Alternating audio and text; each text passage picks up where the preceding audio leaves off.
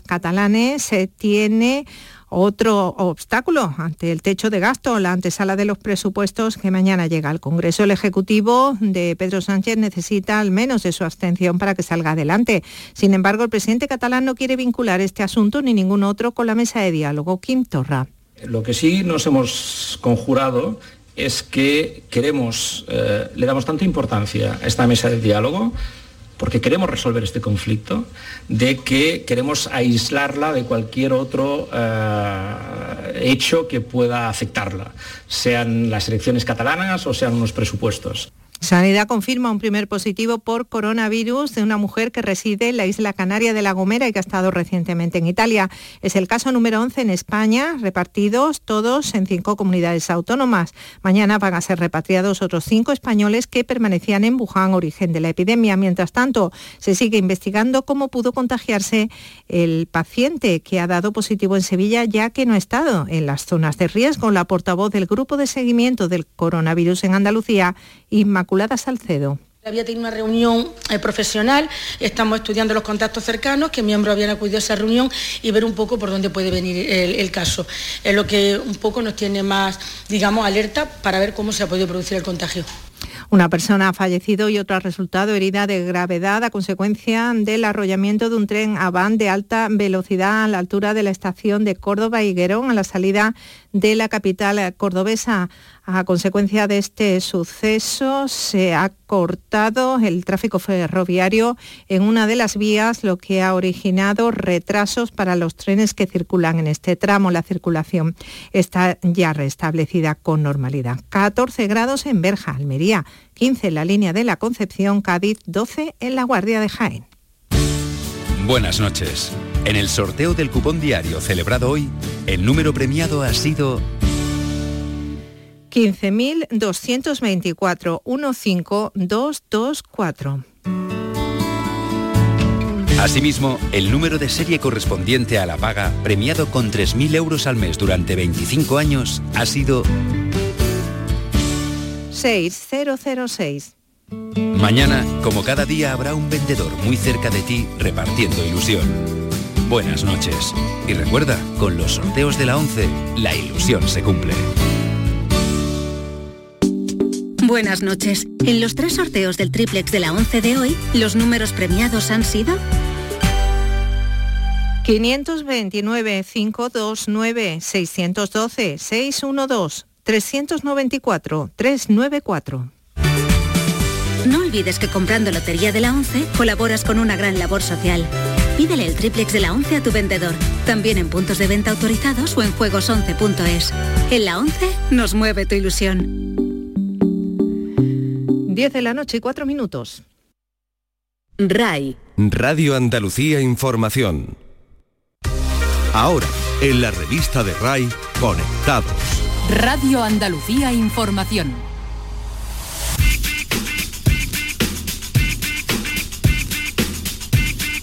En RAI, Conectados con Javier Oliva. Bienvenidos, conectados. Os traemos un día más la actualidad del mundo de las nuevas tecnologías de la información y la comunicación, nuestro epicentro Andalucía y desde aquí el resto del mundo a través de la red. La iniciativa de innovación. La principal aceleradora de Andalucía, según el último informe de la Fundación Funcas, es el programa Minerva de Junta y Vodafone ha lanzado su séptima edición con la novedad del primer foro de inversión donde captar financiación que apoye a los proyectos de las anteriores ediciones. Nos lo contará Loreto del Valle, la directora general de Economía Digital e Innovación de Andalucía. Lo que no te puedes perder. Eliezer López, Full Stack Developer en la compañía Wata Factory, nos destacará algunas de las principales citas tecnológicas en Andalucía. Hora de jugar a los videojuegos. En el espacio para videojuegos, los expertos andaluces José Manuel Fernández Speed Jesús Relinque Pella nos contarán más sobre los últimos juegos lanzados con el terror como temática. Destaca Resident Evil 3 Remake. Desmontando la tecnología. Los gadgets son cosa de Pedro Santamaría, colaborador de la web tecnológica El Output, quien nos traerá el Samsung Galaxy S20 y novedades sobre el Z Flip. Ha sido viral en redes. Los cambios en las redes sociales nos los acercará el consultor de redes y responsable de los Instagrames de Cádiz, José Ruiz. Nos hablará de la vuelta de Instagram a la posibilidad de ver las publicaciones en orden cronológico y la opción de administrar nuestros contactos. En RAI, conectados. Muchas cosas, para todo tenemos casi media hora, así que enter y comenzamos.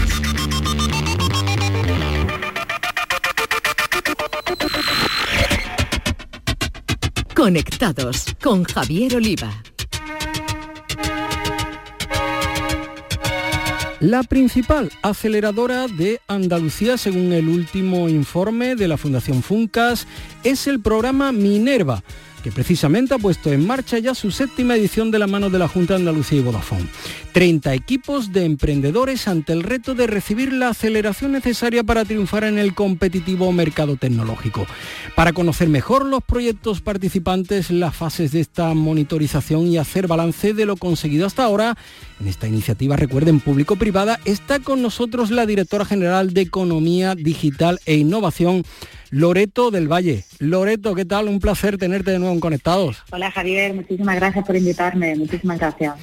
A ti por estar aquí con nosotros, séptima edición del programa Minerva y de nuevo éxito de participación y no sé si también del nivel de los 30 equipos de emprendimiento TIC que habéis seleccionado. Loreto. La verdad que sí, que estamos encantados. El programa Minerva, fíjate, llevamos ya, esta es la séptima convocatoria, un programa que nace en 2012 y que bueno, que lógicamente pues ha ido mejorando con los años, consolidándose y como tú bien has dicho, pues incluso teniendo reconocimiento ya a nivel nacional, ¿no? Como, como una de las top 5 aceleradoras eh, más importantes de España, ¿no? Según la Fundación Funca.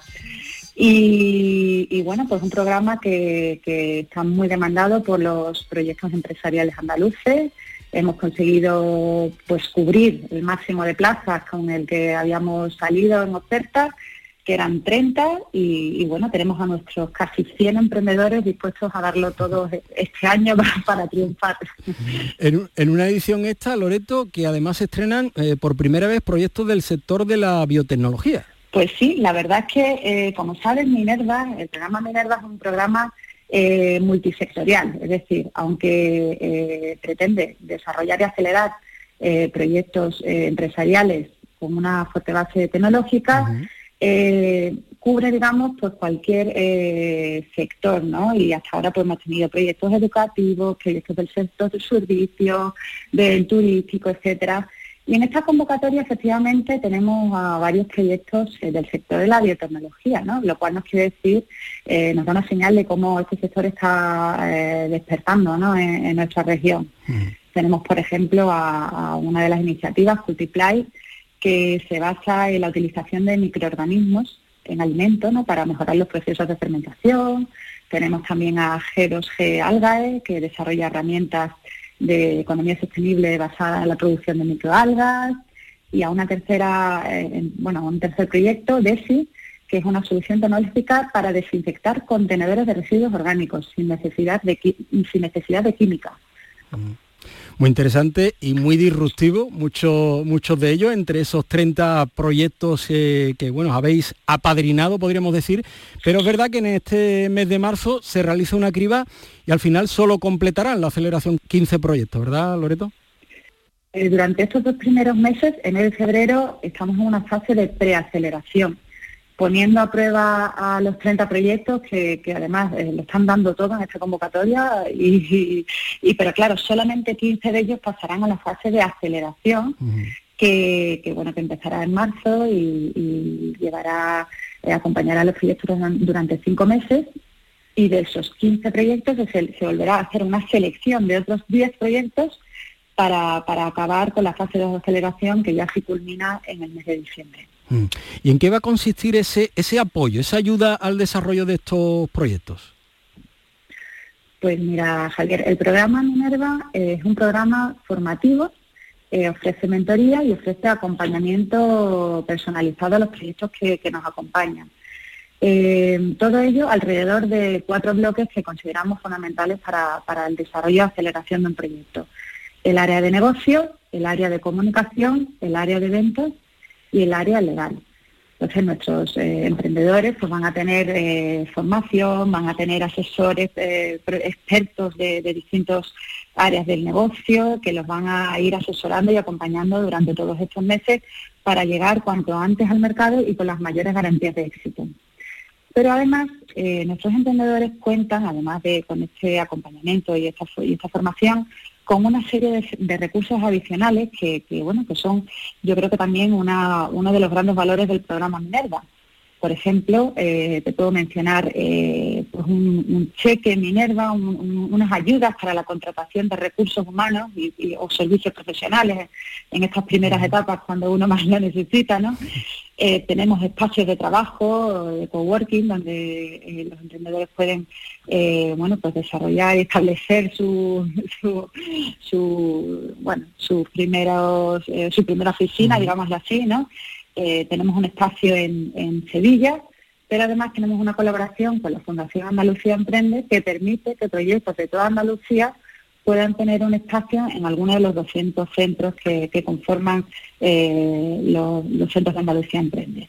Luego pues hay otra serie de ayudas como bonos de transporte, recursos, eh, no sé, mm. premios económicos incluso que, ofrecemos a, aquellos proyectos con, que, digamos que mayor mejor resultado van ofreciendo, Y no os olvidáis de los proyectos que ya habéis acelerado. Este año, como novedad, la Consejería de Economía y Vodafone eh, van a organizar, ¿verdad?, durante el mes de abril el primer foro de inversión del programa Minerva para captar financiación que apoye a esos proyectos no de las seis ediciones anteriores. ¿no? Efectivamente, Javier, todos los proyectos que pasan por Minerva, digamos que ya entran a formar parte de, esa gran familia Minerva, ¿no? Y siempre de alguna manera, pues, son arropados, ¿no? Por, por, por, el programa, ¿no? Eh, eh, desde la Consejería, desde Vodafone, se les da muchísima visibilidad en medios de comunicación, en eventos nacionales.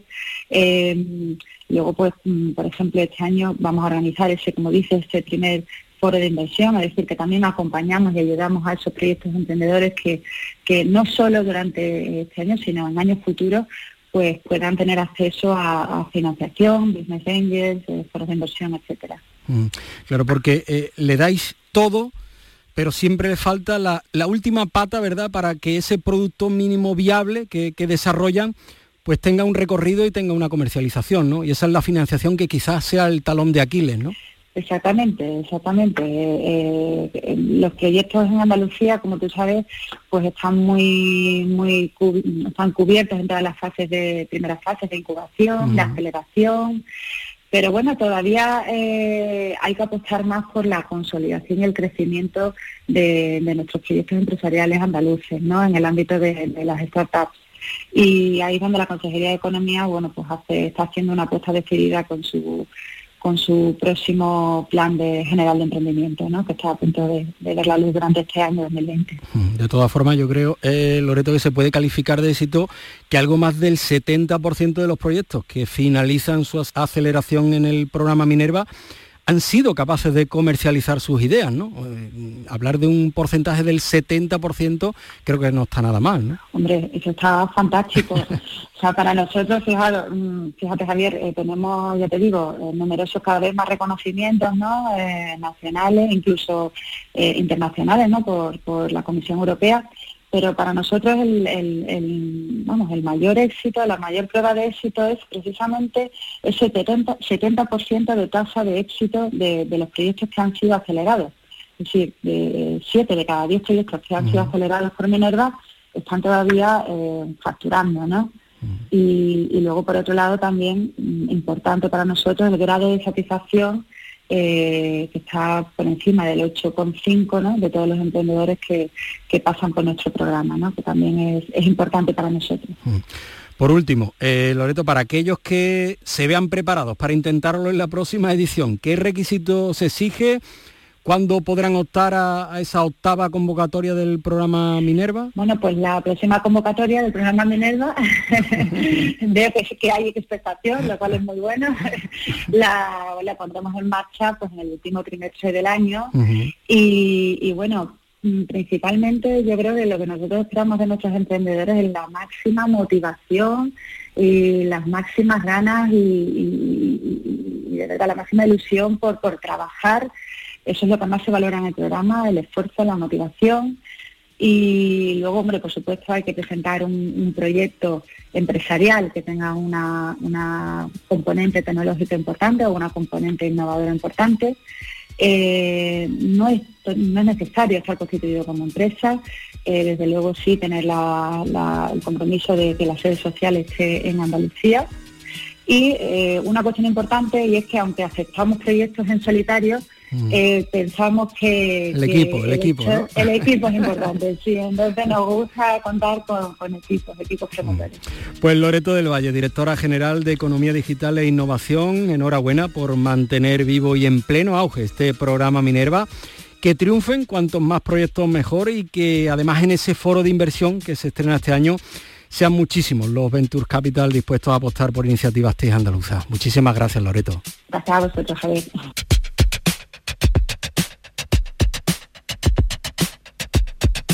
Nos vamos de evento. Hay citas tecnológicas en estos próximos días que no nos podemos perder. Nos las va a contar Eliezer López, desarrollador full stack en Wata Factory. Muy buenas, una semana más volvemos para destacar los eventos más relevantes que se celebrarán próximamente en nuestra querida comunidad autónoma. Hoy hablamos sobre el E-Day, un evento organizado por la Delegación de Estudiantes de la Escuela Superior de Ingeniería de la Universidad de Cádiz, tendrá lugar el próximo viernes 6 de marzo en el hall de dicha escuela. Este evento estará compuesto por talleres y ponencias enfocados en el mundo de la electrónica. Entre sus ponentes confirmados encontramos a José María Guerrero y a Juan Antonio Leñero. José María nos hablará sobre la electrónica y la música y Juan Antonio sobre el diseño de circuitos integrados en la electrónica. Además, como asistente podrás participar en sorteos de camisetas y de kits de Arduinos. Encuéntrame en Twitter como arroba Eliezer López con Z y obtén más información sobre estos eventos y mucho más relacionado con el sector TIC en Andalucía, un saludo. Hora de jugar a los videojuegos. A ver qué nos traen hoy nuestros gamers andaluces de cabecera, José Manuel Fernández Speedy y Jesús Relinque Pecha. Jugadoras, jugadores, bienvenidos. A pesar de que Halloween queda bastante lejos, lo cierto es que una de las cosas que más nos gusta en los videojuegos tiene que ver con pasarlo mal con el mando en las manos. Algo que ver con sufrir en primerísima persona aquello del terror, del miedo más cinematográfico. En abril se asoma a las tiendas el nuevo remake de Resident Evil 3, con un formidable aspecto que parece continuar con todo lo bueno de la segunda entrega. Mientras tanto, hoy tenemos en nuestras consolas y ordenadores una buena serie de juegos que están más de moda que nunca y que hacen lo suyo por mantener viva la llama del horror en esto del ocio electrónico. Empezamos con Dead by Daylight, un auténtico juegazo al que poco le falta para cumplir cuatro años y que sigue ahí al pie del cañón batiendo récords de usuarios y aumentando su oferta constantemente con nuevos personajes y amenazas sobrenaturales. El PC y todas las consolas actuales son partícipes de un macabro juego online en el que cuatro supervivientes deben escapar de las garras de un terrorífico asesino. Indefensos deben activar una serie de artefactos que abrirán las puertas de salida, mientras que el quinto jugador, con habilidades a todas luces superiores a sus potenciales víctimas, no dará tregua a esta extremísima persecución Además, ser acechado por personajes tan legendarios como Freddy Krueger, Michael Myers o el Demogorgon de Stranger Things tiene su aquel. Compartiendo una premisa parecida, aunque bastante distinto a la hora de abordar el concepto, está el juego de Viernes 13, Friday the 13th The Game, que como Dead by Daylight también tiene sus añitos, habiendo salido originalmente en 2017, si bien Nintendo Switch ha recibido su tardía versión hace muy poquitos meses. En cualquier caso, los usuarios de esta consola, o de PC, Xbox One o PlayStation 4, podían enfrentarse al mítico Jason, ese asesino caracterizado con su inmortal máscara de hockey, o bien asumir el rol opuesto tratando de dar caza a las jóvenes víctimas, porque en cualquier caso, la sensación de estar viviendo una película de Viernes 13 es total, y esto lo hacía tan divertido como apasionante. Otra terrorífica perla que vuelve a la actualidad es Blade Witch, el último videojuego basado en la oscura leyenda de la bruja de Blade. Aprovechando su puesta de largo en formato físico, el juego de los creadores del también terrorífico Layers of Fear hace acto de aparición también en PlayStation 4, después de haber sido un tiempo exclusivo en consolas para Xbox One, además de estar en los compatibles PC. Así, los usuarios de la consola de Sony también podrán sumergirse en el siniestro bosque de Black Hills, a la búsqueda de un niño desaparecido. Desgraciadamente es territorio de la bruja, y el bosque es capaz de cobrar vida para maldecir nuestro periplo. En definitiva, Blair Witch sigue en forma a la hora de plasmar la intensísima experiencia que es, haciendo que lleguemos a dudar de nuestra propia cordura. Si queréis más motivos para pasar un miedo de película, ahí tenéis todavía un precio fantástico el Man of Medan de Supermassive Games. O con los geniales aportes de comedia clásicos de su nombre, la remasterización del estupendo Ghostbusters de Video Game, de Terminal Reality. También los mitos de Lovecraft reconvertidos en dos títulos más que correctos, The Sinking City por un lado y Call of Chulu por otro. La oferta es variopinta y el resultado final un terror de lo más sano. Nos oímos de nuevo la semana que viene. Un saludo y seguid jugando. El análisis de las más novedosas creaciones TIC es cosa de Pedro Santamaría, que nos habla de los últimos gadgets tecnológicos. Bueno, pues llegó el día. Samsung presentó finalmente sus nuevos dispositivos y bueno, hay un nuevo plegable. Se intuía, bueno, se sabía ya prácticamente que habría un nuevo plegable, pero se creía que iba a ser, bueno, pues un dispositivo entre comillas secundario, ¿no? Sin embargo, se llevó la máxima atención durante el evento. Y es que ciertamente el teléfono, el nuevo teléfono plegable de Samsung, con un diseño tipo concha y muy similar al Motorola Racer que ya, que ya hemos visto y conocido, parece que es una propuesta mucho más madura, mucho más eh, bien diseñada y elaborada con respecto a lo que se vio con el Galaxy Fold. Esto hace que, como digo, tenga una construcción mucho más sólida. Esas fueron las impresiones que nos trasladó nuestro compañero, que sí que lo pudo probar en el evento que se, que se realizó y que hacen que, bueno, si no es el teléfono plegable definitivo, sí que es cierto que es el teléfono plegable que más se acerca a esa perfección.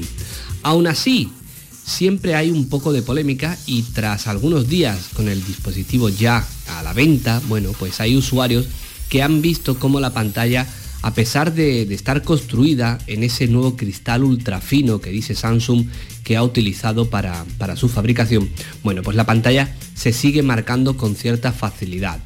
Es cierto que aquí yo pienso que un dispositivo de estas características no se puede juzgar con, bueno, de la misma forma que el resto de teléfonos, porque los teléfonos, los smartphones llevan desde 2007 que se presentó el iPhone original evolucionando y ya son un producto muy maduro.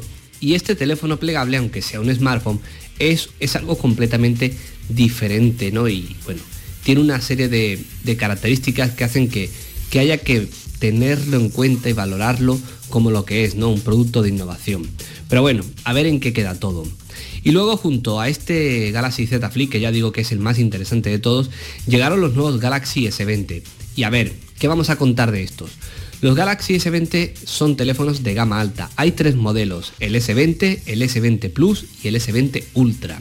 Este último es el más potente de todo, con una cámara de 108 megapíxeles y con un zoom híbrido de 100 aumentos. Esto se consigue con una lente de 4X más el recorte digital ¿no? que se hace sobre el propio sensor. Y lo cierto es que, bueno, no es que sea una calidad súper nítida, pero sí que sorprende bastante que con un teléfono se pueda alcanzar este nivel de zoom con esta calidad, ¿no? Son teléfonos que, como digo, son dispositivos de gama alta que van a competir con lo mejor del año, que posiblemente aspiren a ser el mejor dispositivo del año y que con una pantalla de mucha calidad, con un hardware muy potente y con un diseño bastante llamativo, sin duda van a ser dispositivos que se vendan realmente bien, ¿no? Así que poco más. Samsung ha sido prácticamente el gran protagonista de esta semana pasada y posiblemente durante alguna que otra semana, aunque tal vez no de la forma que le hubiese gustado a ellos, porque el Z Flip, bueno, creo que va a seguir dando de qué hablar un poco más. Un saludo y hasta la semana que viene. Ha sido viral en redes. Y ahora repasamos lo que nos deja el mundo de las redes sociales. Y lo hacemos con José Mi Ruiz, Instagramer y consultor de redes. Hoy os traigo novedades en Instagram. La primera de ellas va a ser muy bien recibida.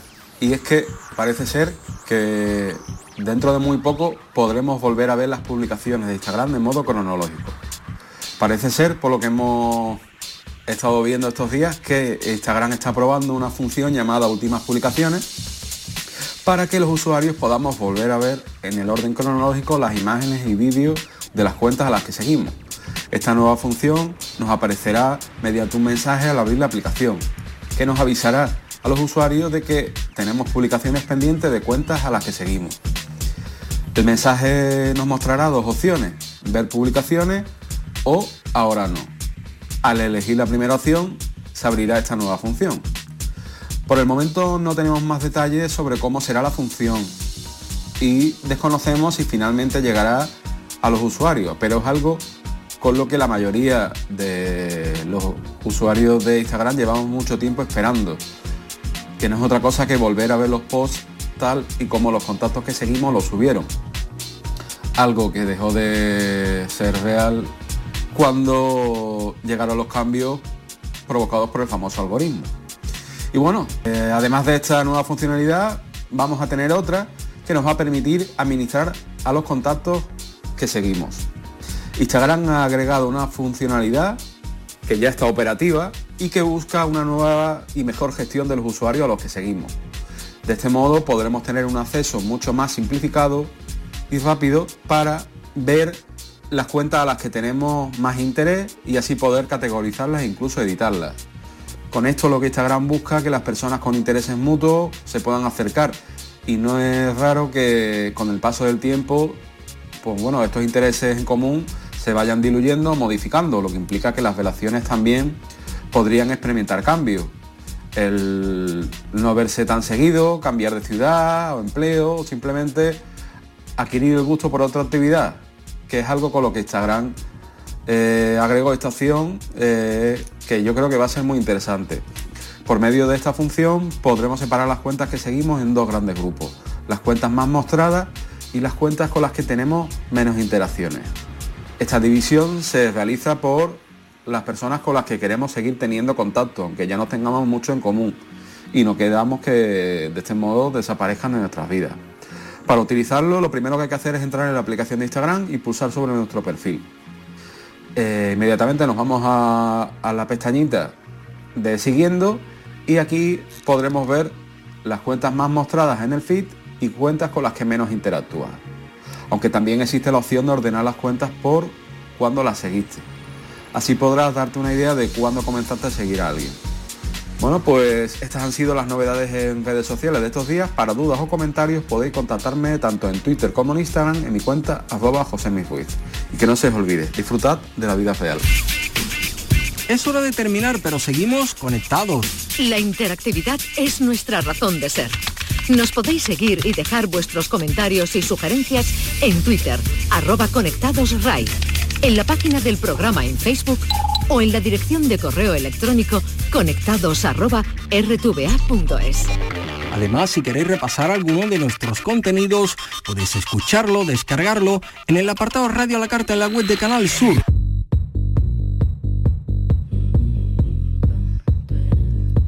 La cantante Billie Eilish fue la gran protagonista de la entrega de los Oscars, no solamente por su actuación en el habitual In Memoriam recordando a las estrellas del cine fallecidas este año, sino por la cara que puso cuando antes de la entrega de un premio, las encargadas desafinaron a capela la canción Lady in Red. Su cara se ha convertido en uno de los memes más difundidos en los últimos días. Hasta el próximo miércoles, que ya volvemos a nuestro horario habitual de las 10 de la noche. A todos, feliz vida virtual. So you're a tough guy, like you really rough guy. Just can't get enough guy, just always so puff guy. I'm that bad type, make your mama sad type, make your girlfriend mad type, might seduce your dad type. I'm the bad guy. Duh.